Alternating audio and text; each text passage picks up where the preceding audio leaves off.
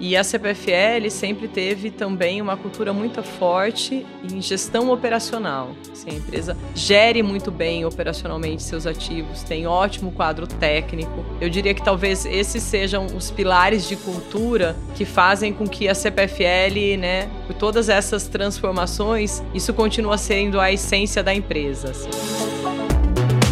A evolução do setor elétrico, essa nova abertura de mercado, as oportunidades que existem. Pega papel e caneta que esse episódio está recheado de lições.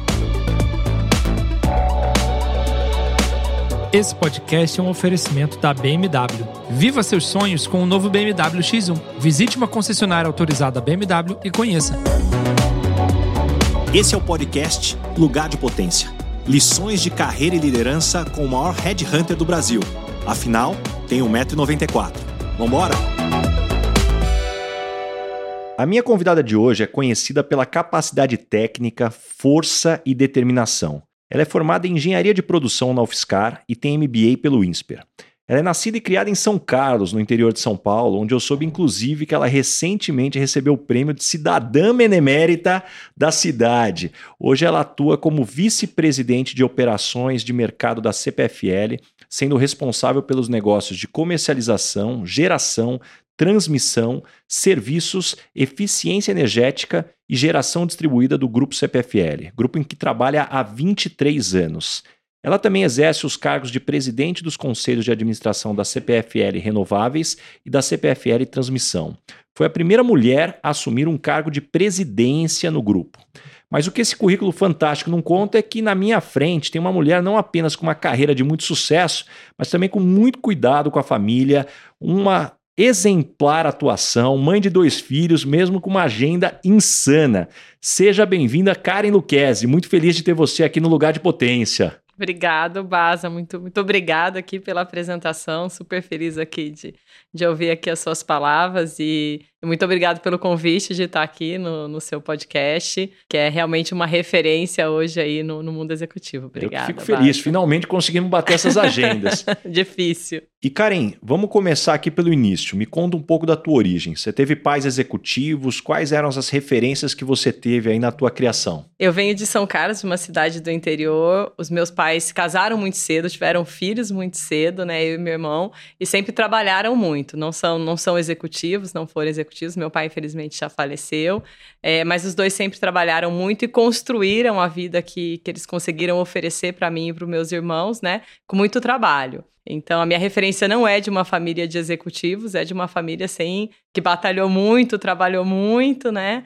É, e de que conquistou as coisas com, com muito suor e com muito estudo. E refletindo hoje sobre essa sua trajetória é, mais simples, quais os desafios mais marcantes que você teve que superar e talvez hoje você olhando dá um sentido especial, especial na realização e talvez até molda quem você é hoje? Bom, eu decidi estudar em São Carlos mesmo, né? Fiz engenharia de produção lá em São Carlos.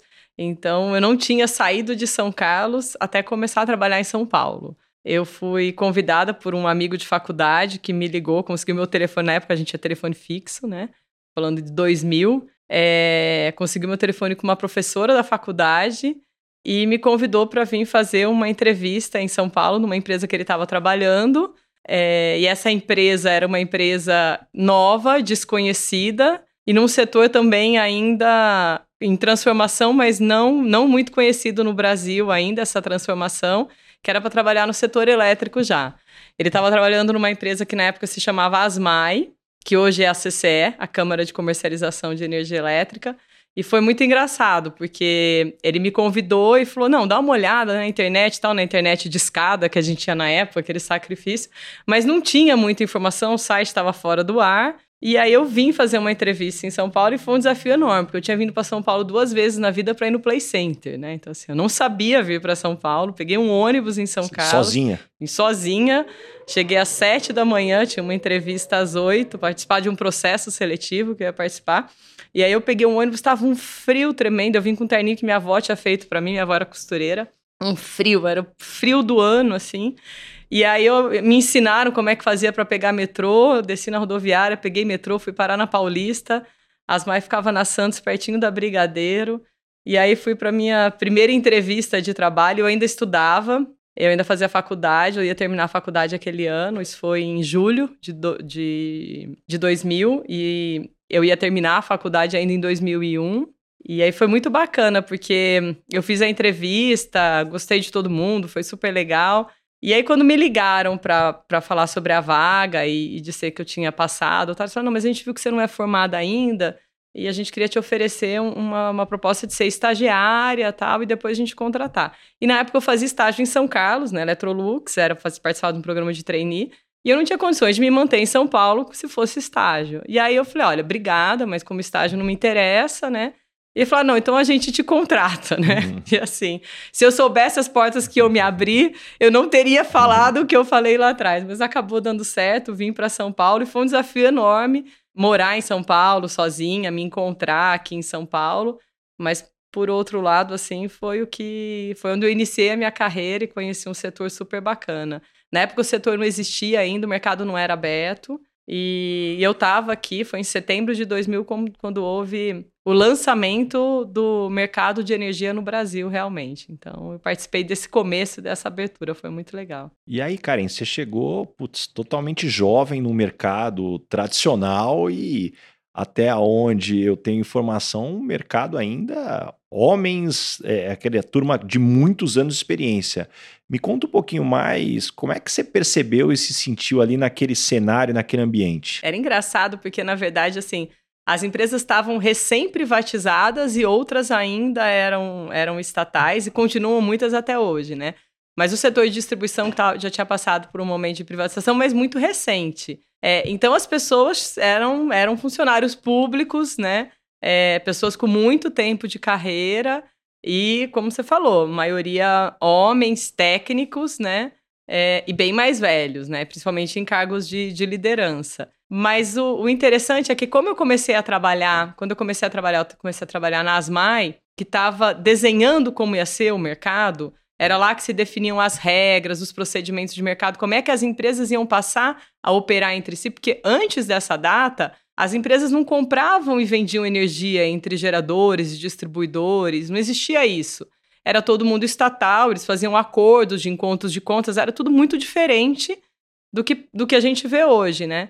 E eu participei muito da elaboração dessas regras, desses procedimentos. Então, embora eu tivesse um ano de setor, eu era especialista em setor elétrico porque o novo setor elétrico era o único que eu conhecia. Então, para mim, era muito fácil entender como aquilo funcionava. E para algumas pessoas que tinham 20, 30 anos no outro modelo, era mais difícil entender. Então, foi muito bacana, porque com, essa, com esse conhecimento todo novo né, do mercado, como ele funcionava, eu consegui ter muito acesso. E as pessoas me ouviam muito, respeitavam, embora eram as pessoas mais velhas elas me davam muita oportunidade porque de fato era algo novo para elas também. Então é meio como que se a gente tivesse quebrado aquele conhecimento todo que existia, já não tinha mais tanto valor naquele uhum. momento. Isso foi bem legal. E Karen, eu conheço um pouco da tua história, algo que me chama a atenção é que você cresceu bastante rápido nesse setor. O que, que você acha que você tinha de diferencial ali que as pessoas podiam observar ali que fez com que você se destacasse? Bom, assim, eu sempre me dediquei demais, assim, sempre trabalhei muito, muito mesmo, muitas horas por dia, acho que eu sempre fui meio workaholic. É, e aí eu conseguia, é, de fato, me aprofundar nos assuntos. A gente passou, o setor ele passou por várias transformações e mudanças e algumas crises. E desde o princípio, assim, eu acho que eu tive uma oportunidade muito grande, dada por hoje um grande amigo, mas que foi meu chefe muitos anos, né? Wilson, que você conhece, ele sempre me creditou muita confiança e me deu muita liberdade para eu tratar os assuntos da empresa é, e liderar vários assuntos. Então, em 2001, quando eu fui para a CPFL, eu fiquei um ano nas MAI e fui convidada para ir para a CPFL. Ele me deu é, a liderança de tratar o assunto mais crítico do setor, que foi o Acordo Geral do Racionamento. Então, eu era a pessoa pela CPFL, representante da CPFL na discussão desse tema em Brasília, com a ANEL, com o Ministério e com as outras empresas do setor. É, ele entendeu que podia me, me dar essa responsabilidade, era uma responsabilidade enorme, e isso me fez crescer muito no setor como um todo, assim, eu, eu conhecia as pessoas, eu estava nas reuniões importantes, e, e o legal, assim, que tem um diferencial, porque como eu falei, as pessoas eram mais, mais velhas, mais antigas de setor, na época a gente tinha que escrever o acordo, né? Eu sempre gostei muito de direito também, então eu tinha facilidade de ler os contratos que a gente estava elaborando, os acordos que estavam sendo firmados, mas eu também tinha uma facilidade que poucos tinham, que era uma capacidade que hoje em dia eu diria que assim, chega a ser simplória, né? Que era de comparar dois textos de Word, né? Então, uma associação de geradores fazia os comentários, a outra associação de distribuidores, eu conseguia comparar os documentos em Word. É, e a gente conseguia combinar as coisas, então eu conseguia é, tanto entender tecnicamente o que estava sendo discutido, mas ao mesmo tempo também ajudar ali com um pouco mais de, de, de tecnologia para a época que, que o pessoal também não tinha. E foi bem legal. Ô Karen, vou aproveitar aqui da tua experiência, você acompanhando desde o início do, do setor, dessa transformação. Do início da tua carreira até hoje, quais as principais transformações que você poderia destacar que fizeram o mercado de energia ser como ele é hoje? Vamos lá.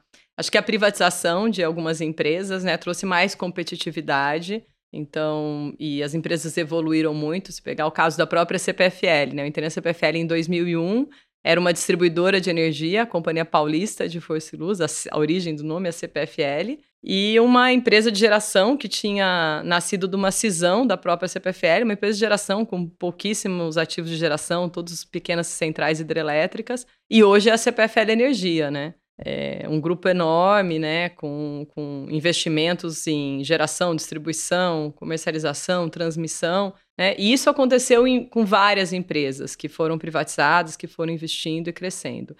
E o setor ele também foi passando por transformações é, do ponto de vista do cliente, do consumidor, começar a ter opções e oportunidades de, de compra de energia.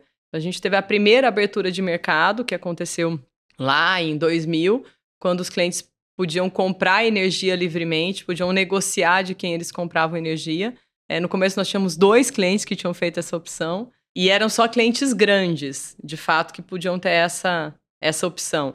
Depois a gente passou por um outro momento de transformação, onde outros clientes, né, aí com, com ticket médio, uma conta de energia um pouco mais baixa, puderam ter essa opção também, mas ainda eram clientes grandes, a gente está falando de um cliente que tivesse uma, uma conta mínima de em torno de 300 mil reais, e agora a gente passa por uma nova transformação, que é uma transformação é, onde os clientes, a partir de janeiro do ano que vem, pega clientes de provavelmente contas de 5 mil reais, dependendo do nível de tensão que ele tiver ligado, do consumo dele, ele já vai poder também comprar energia livremente. Então, se é uma transformação grande sobre o ponto de vista é, de liberdade dos clientes, isso traz para as empresas um desafio grande para se organizarem porque não é mais aquele cliente cativo que obrigatoriamente vai comprar energia de mim só porque eu sou responsável por essa área de concessão aqui. Não, agora eu vou ter que brigar por, por esse cliente, vou ter que conquistar esse cliente Essa é a abertura de meu. mercado que a gente tem escutando? Essa é a abertura de mercado que a gente vem escutando dessa nova fase da abertura de mercado que a gente vem ouvindo.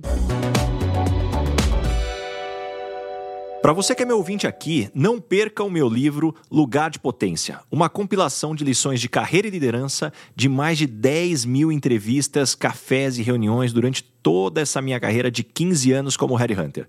Você encontra o link para o meu livro na descrição do episódio e no link da minha bio, no arroba Rick Bazaga. E dentro dessa dinâmica, poxa, você é responsável por esse negócio né, de comercialização de energia. Então vocês já atuam nesse mercado.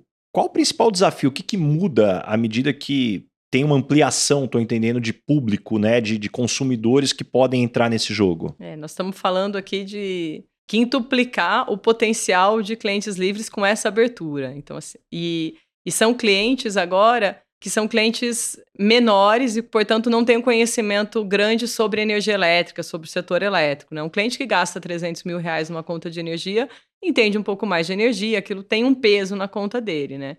É, com essa abertura, uma, um mercadinho pequeno, uma padaria, pode migrar para o Mercado Livre. 5 mil reais de conta. 5 mil reais de conta. É, dependendo do nível de tensão que ele tiver ligado, né, ele pode migrar para o Mercado Livre. O que significa migrar para o Mercado Livre? Significa ele ter opção de compra de energia. Ele sempre vai ter uma relação contratual com a distribuidora onde ele está conectado, porque a responsabilidade pela entrega de energia, a responsabilidade pela infraestrutura, pelo grid é da distribuidora. mas a parcela de compra de energia, a commodity energia, ele pode comprar de quem ele quiser. E aí nós temos várias comercializadoras no Brasil, a CPFL é uma delas e, e pioneira, né? Uma das primeiras comercializadoras de fato do Brasil. E a gente precisa e tem o desafio de conquistar esse cliente e ter muito mais competição. Porque quando você fala só da distribuidora atendendo, basta ele estar naquela área de concessão que ele vai ser atendido por aquela distribuidora. Então a gente passa a ter é, no setor uma preocupação de fato com o cliente, né? Um entendimento de que o cliente agora ele tem opção de não ser mais o seu cliente, ele pode escolher outro. Então, como é que a gente conquista esse cliente para continuar sendo nosso? E, e, curiosidade, à medida que abre esse mercado, um monte de concorrente também. O que, que você acredita que a CPFL tem de diferencial? Ou o que, que vocês vêm trabalhando para que o consumidor veja né, esse, esses pontos? Eu diria que o principal, assim, acho que até na física a gente pensa assim, é a solidez econômica e financeira do grupo, porque quando você toma a decisão de, de comprar alguma coisa de alguém, ainda mais uma, um, algo que você precisa para o seu negócio, mais que seja uma conta de 5 mil reais, é importante que você compre de alguém que, que seja seguro, que vai te entregar de fato ao preço que você comprou, que amanhã não vai ter um problema, uma questão no mercado, ele não vai existir. Então, acho que a solidez econômico-financeira do grupo. A segunda é a história, você prefere ter mais de 100 anos, então é um especialista no setor elétrico, sabe o que está fazendo. E a, e a terceira é que a gente tem, tem trabalhado muito para se diferenciar em relação ao atendimento ao cliente.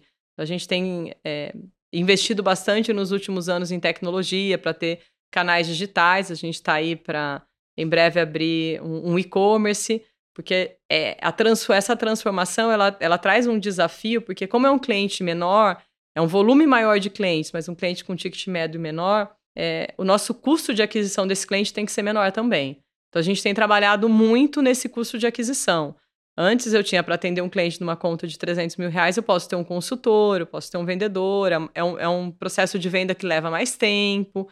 Agora não, agora é, uma, é um volume muito maior de clientes e a gente precisa aprender a lidar mais com esse varejo, né? Que não é muito a praia do setor elétrico, isso é novidade para todo mundo. E Karen, tem um ponto que você falou também aqui que eu acho legal a gente explorar, o CPF era empresa centenária que já teve muitas fases: empresa pública, privatização, IPO, aquisição, chegada de investidor estrangeiro. O que uma empresa precisa ter para passar tão forte por momentos tão diferentes? A empresa, as pessoas precisam ter resiliência, né? Que estão lá dentro. É, mas eu acho que a cultura da CPFL é muito forte, né? É, a gente teve anos com, com o Wilson na liderança da empresa, né, recém-privatizada, ele já foi para lá. E eu acho que ele conseguiu imprimir uma cultura na empresa que, que eu acredito que permanece até hoje, que é uma cultura. A gente tem uma cultura de, de gestão de custo muito forte. Passamos por, por algumas crises no setor elétrico, isso fez com que, com que a empresa entendesse que gestão de custo é, é, é um item importante. E a CPFL sempre teve também uma cultura muito forte em gestão operacional.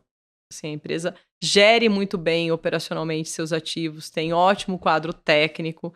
Então, eu diria que talvez esses sejam os pilares de cultura é, que fazem com que a CPFL, né, por todas essas transformações, isso continua sendo a essência da empresa. Assim. A gente fala, é, discutir, por exemplo, o orçamento, eu diria que do talvez do do analista ao CEO da companhia, orçamento é, é um tema que todo mundo sabe que é importante, que a gente tem que fazer direito e que a gente tem que ser muito regrado né, na hora de fazer, né? Todos os cursos, tudo é muito bem explicado, discutido. A empresa é muito organizada. Hum. E nessa dinâmica, assim, quando você fala de transformação, puxa, é, é algo que nem todo mundo concorda, nem todo mundo gosta, muito se fala de quebrar o status quo. Em que momento você sentiu que precisava ir contra a corrente e desafiar esse status quo? Talvez até colo colocando em risco a posição, ou no mínimo ser impopular. Assim, eu acho que nós tivemos alguns embates no setor elétrico. É, essa discussão mesmo da abertura do mercado é, é, um deles. A CPFL e a gente sempre tomou a postura de ser a favor da abertura de mercado. É, algumas empresas preferiram, preferiam ser contra a abertura, porque de fato tira você da, da zona de conforto, né? E a gente sempre tomou a frente desse assunto e dessa discussão e de apoiar a abertura de mercado, entender que isso é uma evolução para o país, é uma evolução para o setor, é uma evolução para a sociedade brasileira e que é preciso que a gente siga nesse caminho. É, obviamente, preservando o que, o que foi de direito e os contratos existentes, mas sempre entendendo que algumas né, não, não tem muito jeito, né? Algumas coisas a gente uhum. tem que deixar pelo caminho e, e, entender que a evolução é importante, que no final do dia a gente consegue se adaptar e, e também ser vitorioso lá.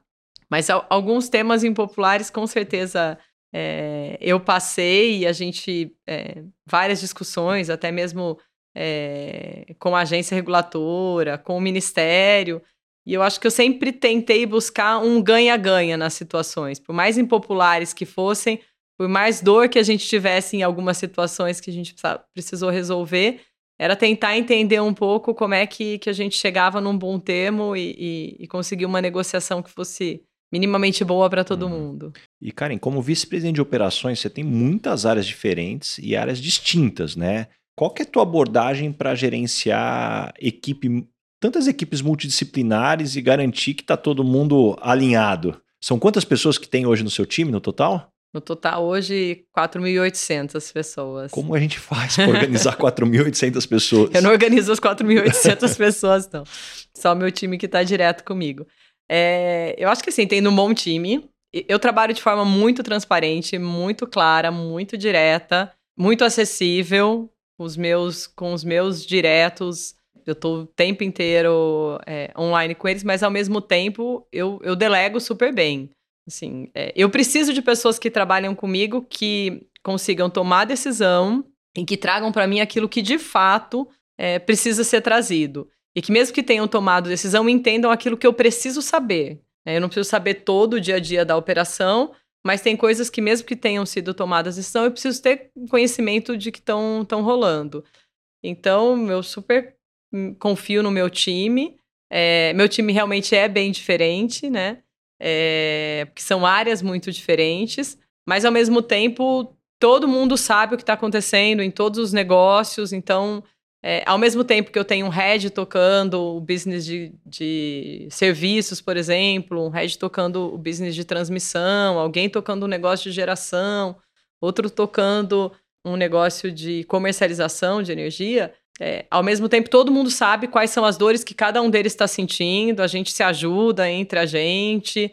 Então, é, é, um time bem, bem unido, assim, isso é bem bacana. E nesse teu desenvolvimento como líder, você teve alguma mentoria ou alguém que teve um impacto significativo na tua carreira, né? Como é que essa pessoa ajudou a moldar a tua trajetória? Bom, eu tive, né? Eu já falei dele, o Wilson sempre foi, acho que minha referência, desde que eu entrei na CPFL sempre me deu muita oportunidade, sempre eu sempre tive muito próxima dele em todos os temas mais críticos do setor, porque eu acabei sempre me envolvendo pela CPFL nesses temas que acabavam no final do dia os temas sempre envolvem é, o regulador, o ministério, eu sempre estava com ele em todos esses assuntos.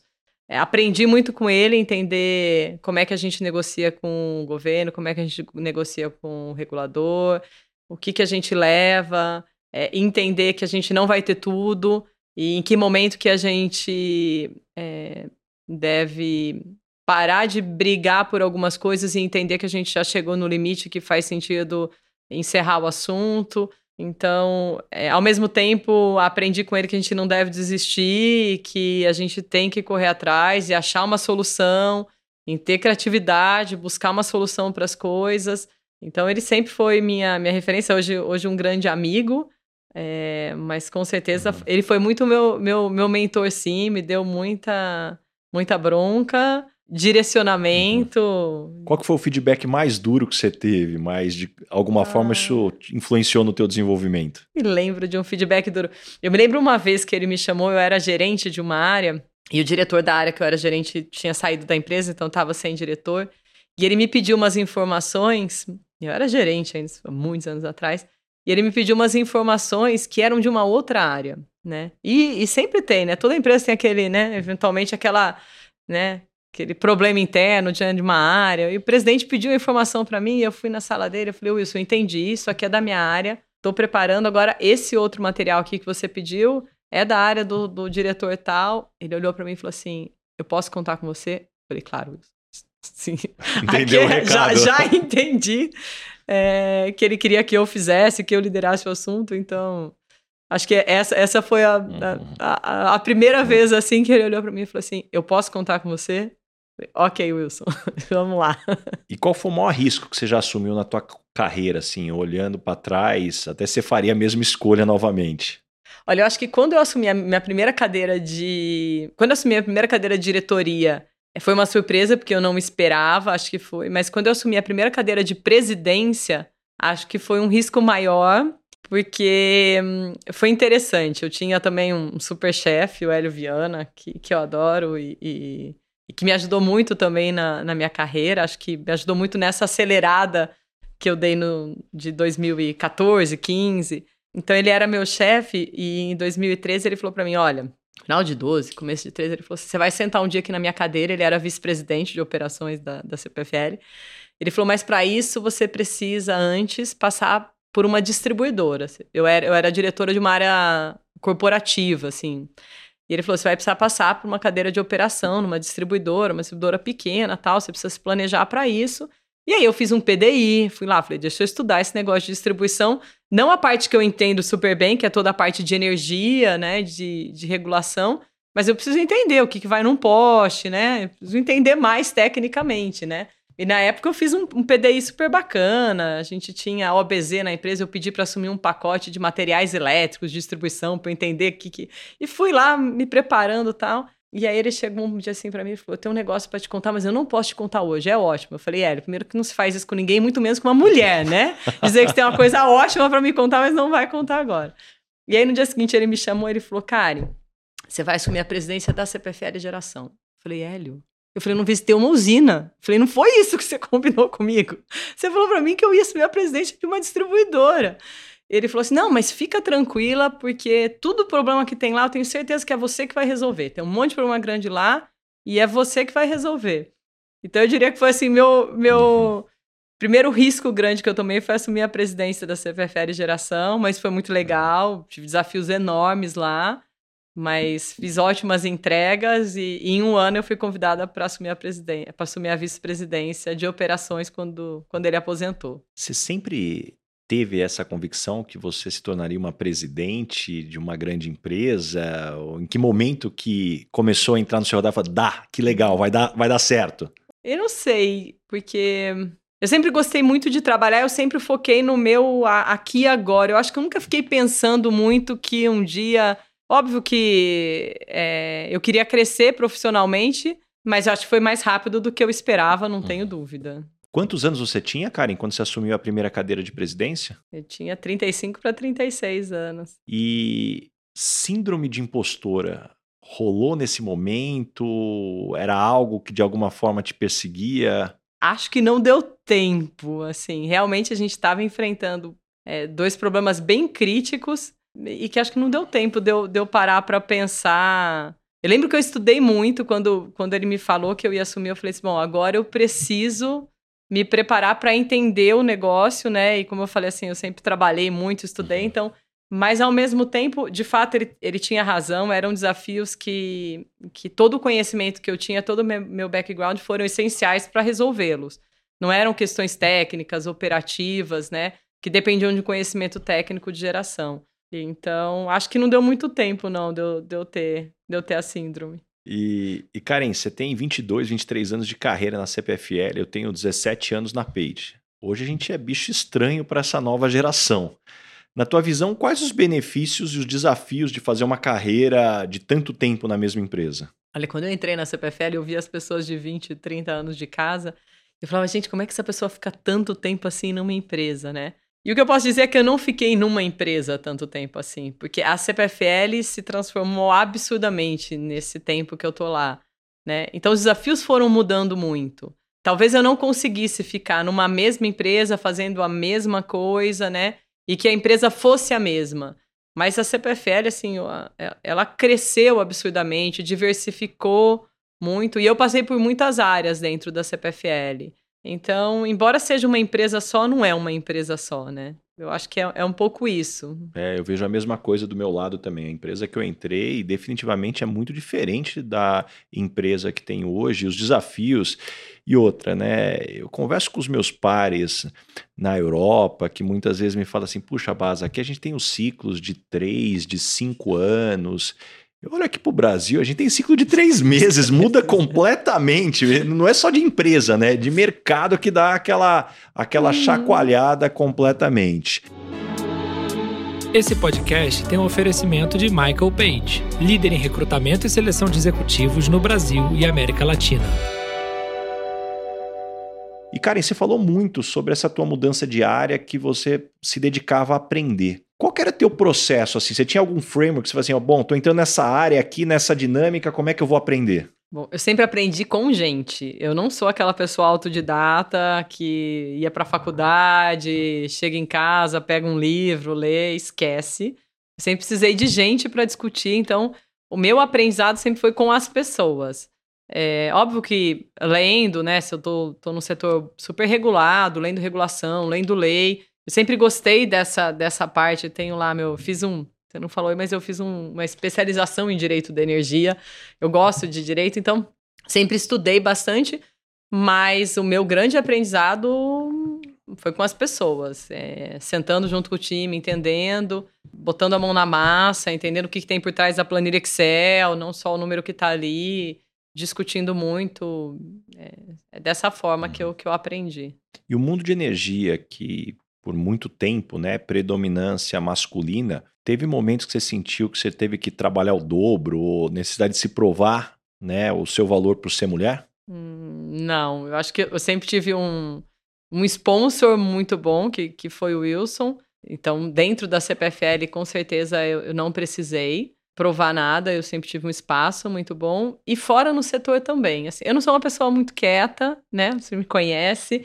É, então eu, eu sempre participei. Se teve alguns momentos em que eu tive alguma restrição, eu não percebi. Assim, uhum. não, não, não eu, eu, ignorei mesmo e, e, toquei adiante. Mas o setor já mudou bastante. E como que tua voz interna fala com você?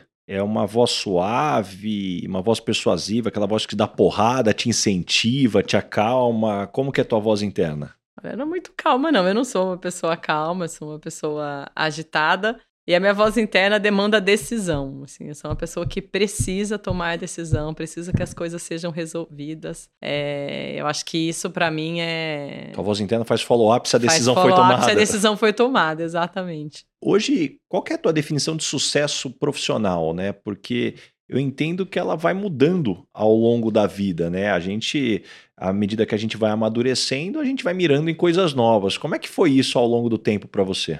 Olha, para mim, para mim sucesso profissional sempre foi poder participar dos problemas da, da companhia, assim. Eu poder estar tá dentro do problema. Quero tá na confusão ali tá no que está acontecendo. É, assim, nunca foi fazer só a minha parte. Foi, esse é o problema que a gente está passando. Nossa, como é que eu que eu vou poder ser parte da solução desse negócio grande aí, não importa qual negócio fosse, né? E acho que para mim até hoje é isso, uhum. é um uhum. pouco a realização. Para mim, sucesso profissional é eu conseguir sentir que, puta, foi legal, realizei, entreguei. Pô, Karen, demais você trazer esse ponto, porque uma das coisas que eu sempre falo com as pessoas quando me pedem dicas de carreira, as pessoas muitas vezes têm uma visão é, de achar que, puxa, essa empresa que eu tô tem muito problema, então eu preciso para uma outra empresa que não tem problema, que aí meu trabalho vai aparecer.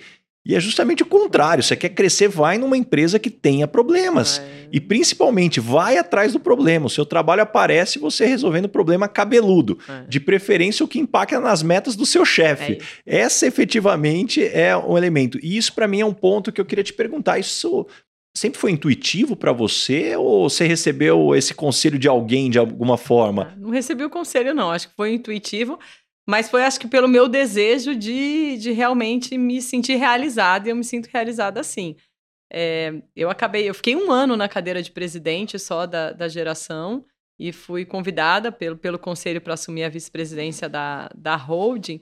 E, e, na época, o Murilo, que era o presidente do conselho, ele, ele falou, ele falou, olha, Karen, assim, a minha indicação no seu nome era exatamente para uma entrega que eu tinha feito é, de um turnaround numa companhia que a gente tinha e que, e que eu não desisti, assim. Ele falou, e várias vezes ele falava pra mim, não, mas desse jeito tá, tá bom. Eu falava, não, Murilo, não tá. Eu fazia reportes mensais ao conselho, né, da situação que a gente tinha. É, isso veio a ser depois de tudo resolvido, tinha muita coisa para resolver mesmo. O melhor investimento que a CPFL já tinha feito, óbvio que depois de tudo resolvido. É, e em uns momentos ele falava: Não, cara, acho que a gente já chegou. Eu falava: Não, Murilo, isso aqui eu já tenho. Falava: Isso aqui já, a gente já tem. Eu quero que a gente consiga mais esse outro pedaço aqui. Mas acho que foi é, pela vontade mesmo. Eu, eu gosto. E, Karen, você falou muito de tomada de decisão. Você acredita na intuição na tomada de decisão? Acredito. Não acredito. Eu não sei se a intuição, na verdade, ela vem de, de, de eu não sei, eu não sei o que é intuição para cada um, né? Mas para mim a intuição é a, é falar assim, eu tive uma sacada, mas é óbvio que aquilo ele só vem por tudo aquilo que você já é, já construiu de conhecimento ao longo da vida, né? Eu costumava, e até hoje eu faço isso, eu falo assim, na hora que eu tô tomando banho, eu tenho as ideias mais, né, para resolver aqueles problemas, falava assim, então às vezes o pessoal brinca. Colocar a lousa no box ali. Eu falo, eu chego na reunião e falo, gente, eu tava tomando banho ontem, olha, veio essa ideia, eu acho que a gente devia fazer desse jeito. Uhum. Hoje tá mais fácil, a gente manda um WhatsApp, depois uhum. sai do banho, antes tinha que esperar o dia seguinte, uhum. né, pra reunião, mas, mas realmente, assim... É sempre me dediquei muito, então você fica pensando as coisas e, e, acho que é um pouco isso. A intuição, ela, ela não é uma intuição de alguém que não, não conhece, né? Hum. Eu concordo muito com, com você e cada vez mais eu acredito que a intuição ela está naquela área do cérebro do conhecimento e da experiência não racionalizada. É. É não, não, não, entrou quadradinho ainda no cérebro, tudo organizado, mas tem alguma coisa ali apitando, falando: olha, ali dá para fazer dessa forma. E talvez o grande desafio é como é que você pega essa intuição e depois você estrutura ela, né, para ter certeza do que precisa ser arredondado, porque a intuição também não vem assim super bonitinha, né, aquela peça do quebra-cabeça para se encaixar. Você tem que dar aquela lixada no, nos cantos dentro dessa, dessa dinâmica. E esse é ainda sobre tomada de decisão. Mas eu diria, Baza, ah, só sobre isso. Para mim, assim, esse arredondamento depois é o que eu faço com gente, com time, assim. Porque, como eu te disse, eu não consigo trabalhar sozinha, não sei uhum. chegar, entrar na minha sala. Eu tenho reunião o dia inteiro, discuto as coisas o dia inteiro. Então, às vezes eu não levo, e na maioria das vezes, estruturado. Eu levo só a ideia, olha, gente, será que, né? Olha, de novo, é assim, olha, eu tava tomando banho, veio essa ideia, será que faz sentido? Não faz? Eu lembrei disso. E aí a gente constrói junto. E qual é a tua técnica para nesses momentos extrair o melhor do time? Porque, poxa, na cadeira que você tá hoje tem o risco das pessoas falarem o que você quer escutar. Ah, eu acho que não. Elas me conhecem, sabem que eu não gosto de ouvir o que eu quero escutar. então não vai funcionar muito comigo. E meu time também não é muito assim, de falar o que eu quero escutar. Acho que é meio a escolha das pessoas, são, são bem sêniores. E, e eu acho que é da liberdade. Eles uhum. têm liberdade total, assim. A gente é muito transparente mesmo. E aí, quando as pessoas do time estão com opiniões muito distintas, como é que, como é que você equaliza isso na discussão? Aí, com certeza, tem que ser no one-on-one, -on -one, entender. É, e, de novo, trazer, entender, olha, tem que entender o lado do outro, vamos, vamos, tem que todo. Já passei por momentos de, de ter pessoas no time que não se davam bem, e de ter que conversar, endereçar. Isso, isso acontece, né? Mas hoje eu diria, hoje o time tá super redondo. Hoje não, não tô sofrendo desse mal ainda bem. E Karen, você é uma executiva e também mãe, dois em casa. Como é que você equilibra esses papéis tão exigentes na vida? Tô aprendendo ainda, Vaza. Como você sabe, eu tenho um pequenininho mesmo. O Léo tá com nove meses, Lucas com três anos e nove meses. Então são, são dois, dois bebês, né? O Lucas ainda é muito pequeno. Eu tô aprendendo no dia a dia como é que eu equilibro isso. Ainda, ainda tô na, na fase do aprendizado. O que eu tento fazer é, continuo, trabalho o dia inteiro, não consigo chegar cedo em casa, mas eu tento pelo menos colocar eles para dormir. É, vou na hora do almoço em casa, eu moro perto, então eu vejo o Léo, que é o menorzinho, o Lucas está na escola, chega só no final da tarde. E de final de semana, tá com eles. É, eu sempre tive, meus pais sempre trabalharam fora, né? Desde que eu era pequenininha, né? A gente ficou, foi criado, minha avó ficava com a gente durante o dia quando a gente era pequeno ou na escola. E, e para mim sempre foi um orgulho muito grande a minha mãe, principalmente a minha mãe trabalhar fora, né? É, eu me lembro, eu tenho um irmão 10 anos mais novo que eu. É, e quando minha mãe engravidou dele, eu, minha mãe falou para mim que achava que ia ter que parar de trabalhar tal, para ficar com ele. E eu tinha 10 anos. E eu falei pra ela: não, mãe. Eu falei: você não vai parar de trabalhar. Depois ele vai crescer, você vai fazer o quê? Com 10 anos? Com 10 anos. Eu falei: eu fico com ele e você trabalha. Então eu ficava com meu irmão para minha mãe trabalhar. É, e eu assumi essa responsabilidade por, por, por, conta própria. Meu irmão é meio, meio meu filho, assim, minha cria. Sempre, sempre cuidei dele. Então, para mim, esse exemplo de trabalhar é que eu espero passar para os meus, meus meninos também, né? De que a gente só consegue as coisas com esforço, né? E, e trabalhando. E certamente hoje, Karen, você é chamada, é consultada por muitas mulheres jovens, né? Que olham para a tua carreira e falam, puxa, que inspiração. Que tipo de conselho e recomendação você costuma dar para essa turma mais jovem quando vem te perguntar aí sobre carreira? Olha, assim, para mim a, a, receita continua sendo que a gente precisa se dedicar, precisa trabalhar, não são oito horas por dia. É muito mais que isso, se a gente quiser ser diferente, né? Porque oito horas está ali no, no job rotation e a gente quer mais do que isso. Uhum. Outra coisa que eu, que eu digo é, assim, não tem diferença. E se alguém está enxergando a diferença, não vai ser você. Então, assim, homem, mulher, na sala de reunião, a mesa é igual para todo mundo, a gente tem que se posicionar, tem que falar o que precisa ser dito. Eu, eu nunca me senti menor ou desprestigiada por ser mulher. Então, é, é, muito mais como a gente se sente do que, o, do que como o outro quer que a gente se sinta, né? É, então, é por aí, é sem, sem, sem mimimi, né? Vamos fazer a nossa parte. Muito bom. E o que, que você faz quando você acorda com o pé esquerdo, como a gente fala no interior? Quando você acorda mal, você tem algum processo para encaixar você com você mesmo? Olha, é... respirar fundo às vezes, mas eu, eu, eu, eu tenho os meus momentos de, de TPM. E às vezes eu me irrito comigo mesma. Eu sei que eu não tô bem. Então é tentar parar e pensar, nossa, eu não tô bem, o que, que eu não devo fazer hoje, com que assunto que eu não devo tratar, né? Essa não é uma conversa para hoje, porque eu não vou conseguir lidar com ela da melhor forma. É, às vezes pedir algumas mudanças na agenda, pedir para passar a reunião para outro dia, para eu respirar fundo. É, é por aí. Boa.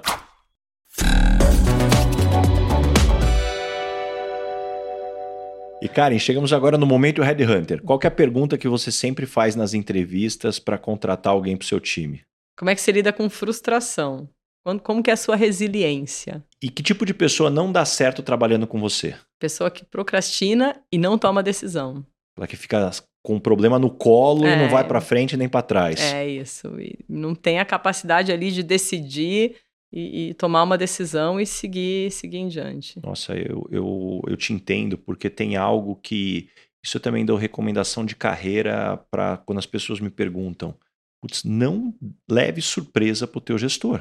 Se você não vai conseguir entregar, pede ajuda antes. Se você está com algum problema, não espere explodir. E as pessoas com medo de incomodar, fica com o pepino na mão que depois vai incomodar muito mais. Uhum. Então acho que esse é um elemento importantíssimo que a gente está colocando aqui na mesa. É isso mesmo. E quando as pessoas não gostam de você no ambiente de trabalho, normalmente qual é o motivo? Às vezes eu sou muito dura.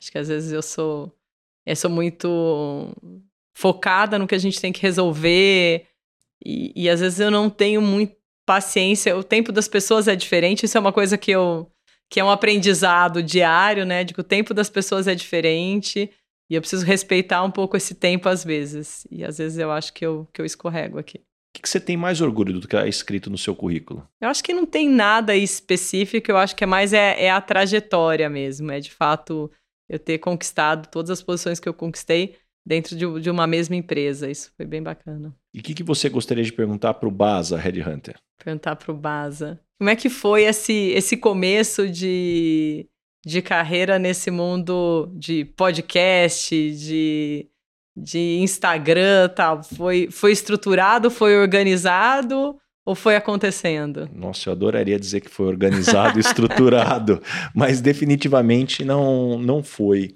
É, foi muito interessante porque eu tinha ido fazer uma extensão do meu mestrado em Yale, em, em Behavior Science of Management. Depois eu fiz uma outra extensão em Shanghai, é, na Universidade Fudan. estudando sobre as diferenças de liderança cultural, é, seja do Ocidente e do Oriente. E aquilo na minha época fervilhou minha cabeça. Só um parênteses, esse mestrado que eu fiz foi muito também uma insegurança. Puxa, eu estudei em São José do Rio Preto, eu brinco que eu fiz uma faculdade tão do interior que é o NIRP, tem um R no meio, não é nem o NIP, né? E falei, não, eu queria pô, fazer, estudar de forma mais profunda, tive a oportunidade. E aí, quando eu voltei, tinha alguns amigos que estavam no digital e falaram assim: Baza, cara, você tem um conteúdo legal tem um mundo novo acontecendo aí que quem chega primeiro vai beber água limpa e eu acho que você deveria se jogar nisso. E aí eu me lembro que na época, no meu Instagram, eu acho que tinha duas fotos que eu tinha postado até então, eu acho que eu já tinha Instagram há uns 7, 8 anos.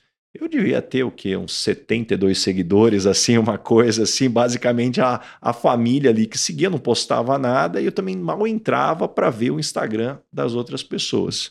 E aí eu comecei. Primeira coisa, abri meu Instagram. Segundo, comecei a colocar algum conteúdo. Só que o interessante foi eu abrir a caixinha de perguntas.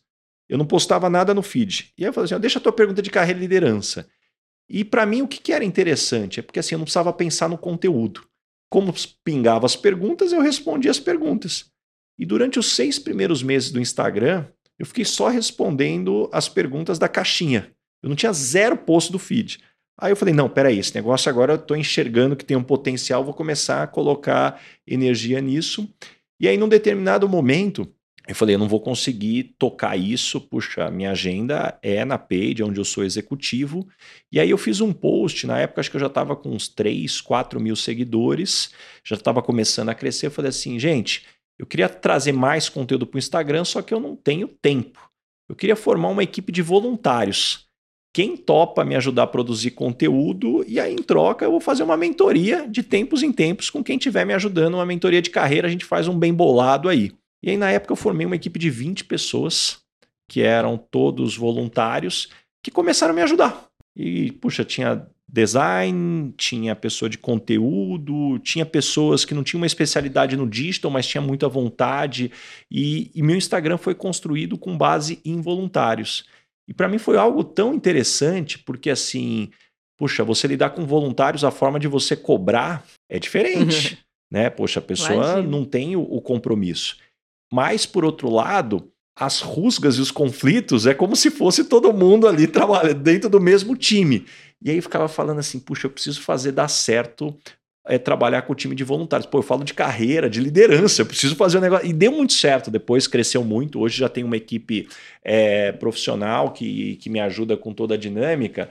Mas voltando para o ponto, assim, não foi estruturado, não. Foi ali acontecendo, e aí, a hora que você vê o impacto, hoje a hora que eu olho, puxa, 2 milhões e meio de pessoas entre Instagram, as outras redes sociais e podcast, aí você também dá aquele peso da responsabilidade, aquele frio na barriga, falando assim caramba, né? É, é, não só o cuidado do que você produz, o que você publica, que você começa a entender a, a, e ter uma preocupação com a tua influência, por se eu sou mal entendido, o que, que as pessoas é, é, podem ir para o lado errado, mas também o compromisso. Eu falo assim, pô, as pessoas estão ali esperando. esperando, essa, é, essa dinâmica. Mas o bom é que isso acabou virando um hobby.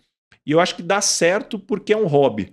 Talvez, se em algum momento eu tivesse pensado, ah, essa vai ser minha carreira agora, eu não levaria com tanta leveza e talvez não, não daria certo. Acho que, é, talvez resumindo um pouco, é isso daí.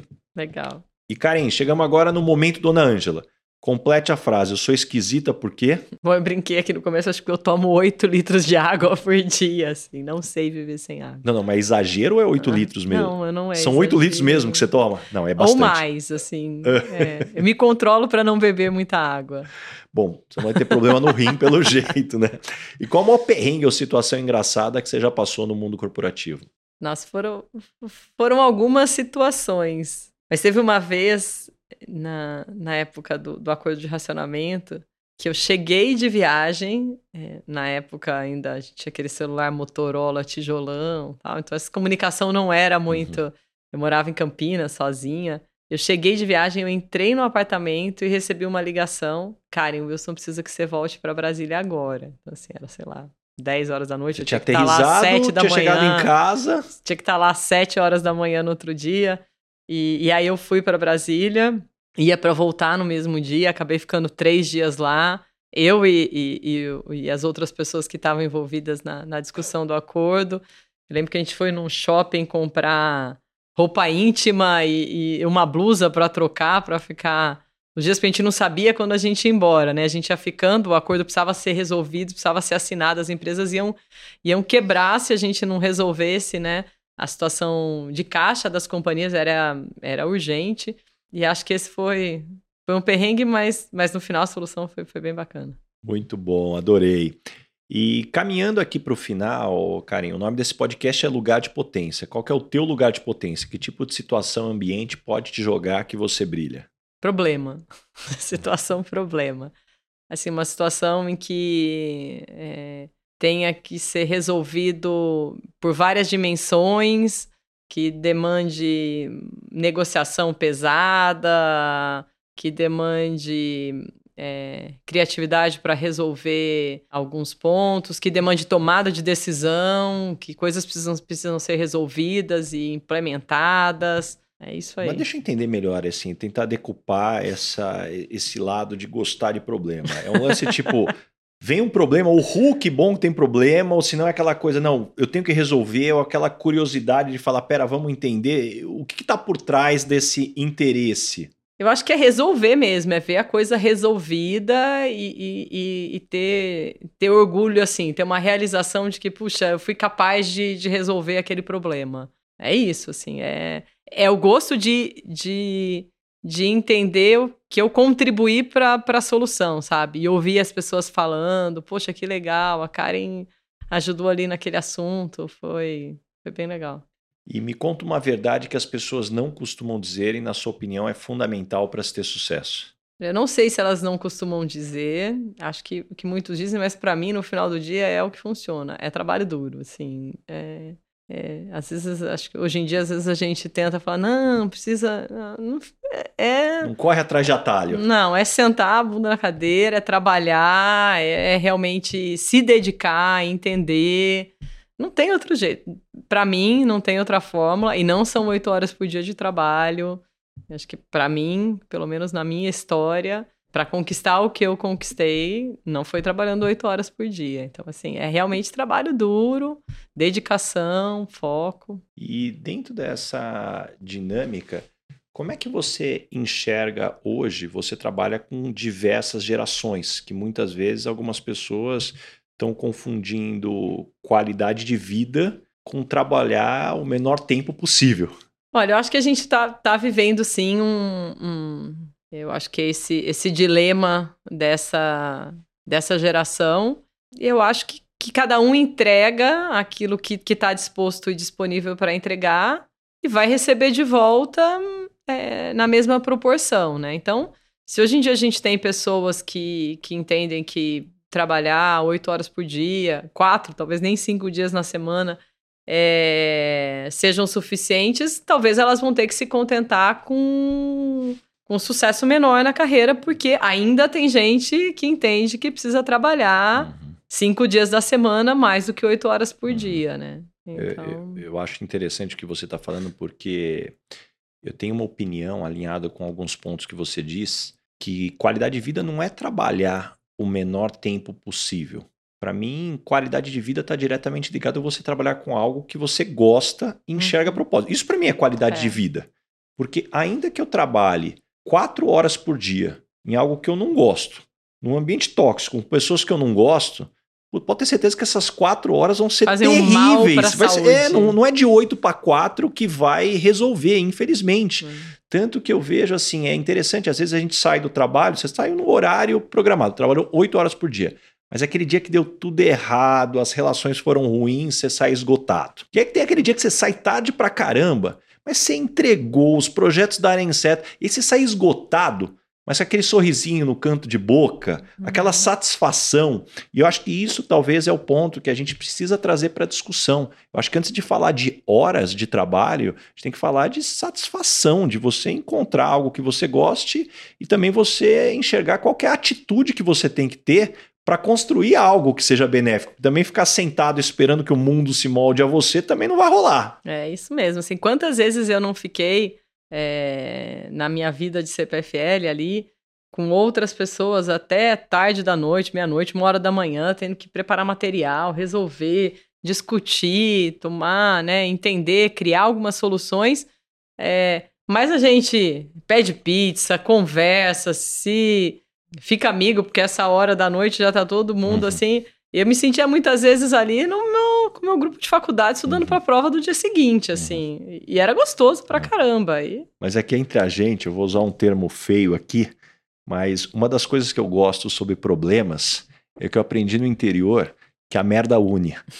A hora que tudo dá problema, ou as pessoas se ajudam, ou vai dar errado. Na hora que tudo dá dando certo, é onde começa a vir os estrelas, cada um acha que é melhor que o outro, dá problema. A hora que, a hora que vem realmente aquela confusão, aí você vê realmente, ó, se a gente não se ajudar, não vai rolar. E Karen, o que, você aprendeu nos últimos 12 meses, seja em conhecimento ou habilidades? Estou aprendendo a lidar com dois filhos.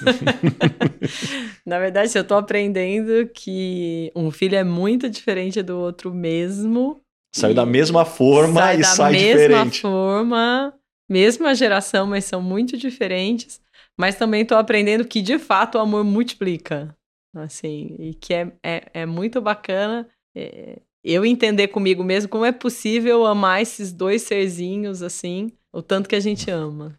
Bom, eu tenho um filho só, mas eu tenho alguns amigos que têm dois e alguns tiveram recentemente. Eles falam que nesse caso, um mais um é igual a três. Vai dizer, ah, não, vai dobrar. Não, é vezes três ali, muitas vezes, a, o, o, o, desafio. E, Karim, que tipo de situação é você mais chamada para dar conselhos para amigos? As pessoas me perguntam bastante sobre, sobre carreira, é, principalmente na CPFL.